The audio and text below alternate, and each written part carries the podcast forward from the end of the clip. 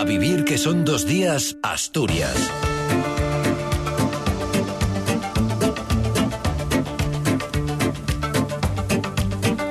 ¿Qué tal? Buenos días en este último domingo del año 31 de diciembre, a las puertas de despedir además 2023 que ha traído un poco de todo. Precisamente en su discurso de fin de año el presidente del Principado hace balance hoy. Es uno de nuestros titulares. Barbón despide el año desde Cudillero con un mensaje para los asturianos en el que reivindica la región como destino para vivir tras la apertura de la variante de Pajares. El peaje del Huerna subirá un 5% a partir de mañana 1 de enero y 140.000 asturianos utilizan ya la tarjeta Conecta del CTA. Son los titulares de una jornada de día con nubes, con, en, el que esperamos además algunas lluvias débiles y dispersas, pero que irán remitiendo esta tarde. Temperaturas mínimas en ligero ascenso en el litoral y en el centro y en ligero descenso en el resto. Temperaturas máximas también en descenso, más acusado en la mitad occidental. No se descartan heladas débiles y dispersas, salvo en el litoral y localmente moderadas en cotas altas de la cordillera. El viento en en el interior, moderado del oeste y del suroeste, amainando a flojo durante la tarde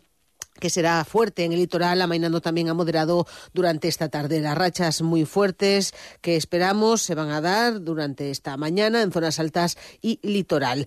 Por lo demás, tenemos 9 eh, grados en Mieres, hay 10 en Oviedo, en Cangas de Onís, en Langreo, 11 en Llanes, 12 grados en Gijón, Áviles y Luarca. Son las 8 y 51.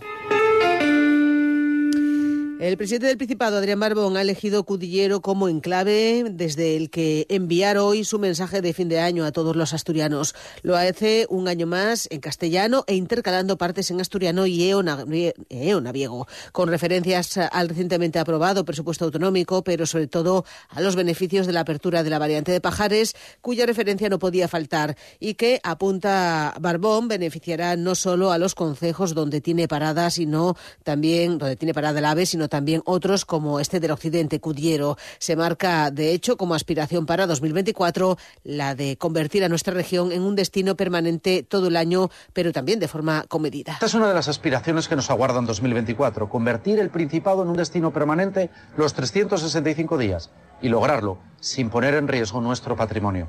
Asturias se consolidará como una potencia turística sin dejar de ser un paraíso natural y cultural ese paraíso que tan bien representa Cuideiru.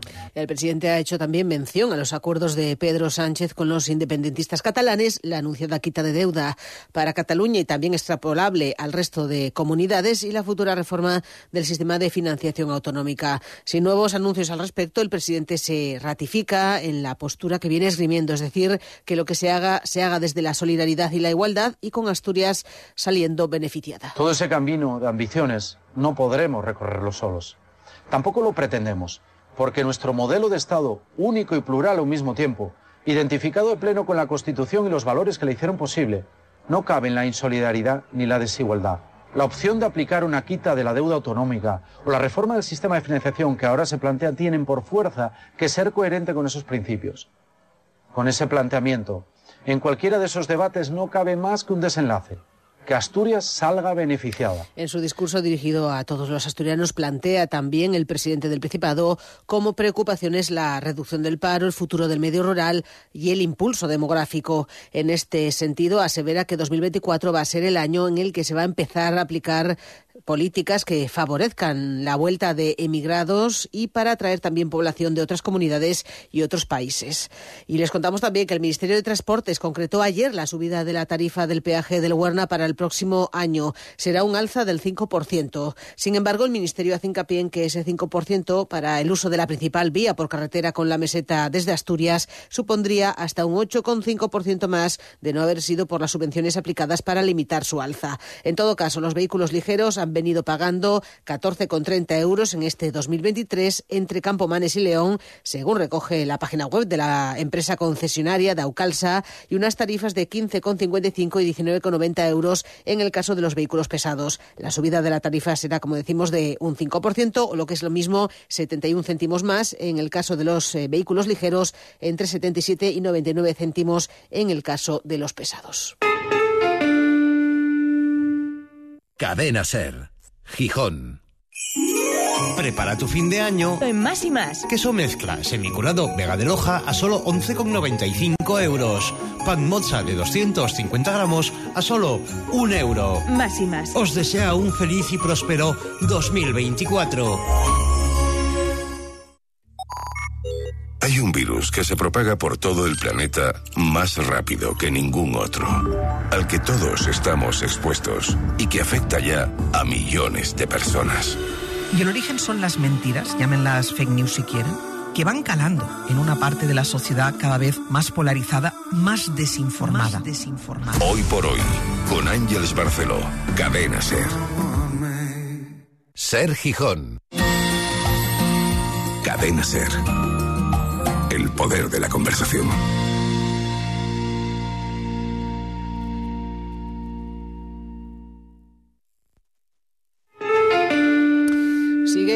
Siero sigue ganando población. El alcalde del concejo, Ángel García, ha tirado este sábado de los datos del censo oficial que publica el Instituto Nacional de Estadística a 1 de enero de este año 2023 y que recoge que Siero roza los 52.200 habitantes, es decir, ha ganado 402 empadronados. No en vano, García ha presumido de ser el cuarto concejo en población de la región, pero sobre todo de ser el tercer municipio de Asturias que más habitantes gana después de Oviedo y de Gijón. Y con estas cifras, también en la mano, el regidor reivindicaba ayer que se les tenga más en cuenta. Bueno, pues en Siero reivindicamos un poco ese papel que tenemos como cuarto concejo de Asturias y que crece en población, que crece en empresas, eh, en todo tipo de actividad, con mucho dinamismo, con mucha gana y, con, y que, bueno, pues creemos que, que debe de lo decimos últimamente siempre que, que hay posibilidad ¿no? de que demandamos ¿no? que Asiero como municipio pues se le tenga más en cuenta. ¿no? Eh, aquí que es Oviedo Genebles y el resto y reivindicamos que nosotros ya no somos el resto.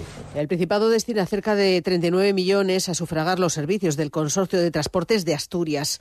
Entre ellos se incluyen los que cubren la tarjeta monedero, la de la tarifa plana de 30 euros al mes, Conecta, y que roza ya los 140.000 usuarios, según datos del Ejecutivo Autonómico este sábado. Con estas cifras bajo el brazo, el consejero de Fomento, Alejandro Calvo, sacaba ayer pecho sobre la extensión de los servicios en 2024 de esta plataforma de Conecta con el uso de esa tarjeta del GTA que tras ratificar un acuerdo con Renfe se podrá también usar en el tren, tren que recordamos mantiene en 2024 su gratuidad.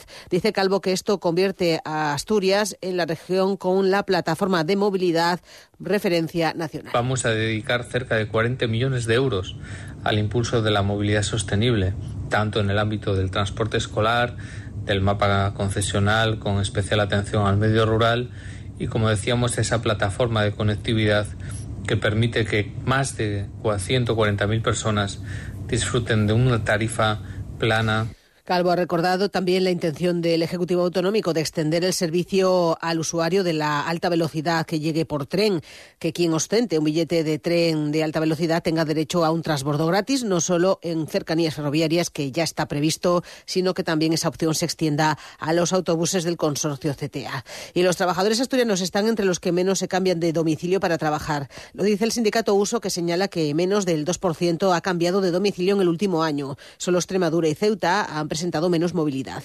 En total han sido 5.700 personas, aunque tampoco los parados lo hacen. Solo el 2,28% optó por cambiar de municipio. Además, 147.000 ocupados y 20.800 parados no han variado de municipio desde que nacieron. Miguel Rivero, coordinador de Uso Asturias, señala que, entre otras cuestiones que afectan a esta escasa movilidad, está el hecho de que las emigraciones hacia las ciudades, tanto a la sala de las salas a Oviedo y a Gijón como afuera de la región, especialmente a Madrid, se dan en la etapa educativa, es decir, que los jóvenes asturianos se van afuera, se van fuera de su concejo para estudiar, con lo que la sangría poblacional se produce antes de que lleguen al mercado laboral. Que la gente, digamos, que se mueve cuando se está formando, podemos decirlo así.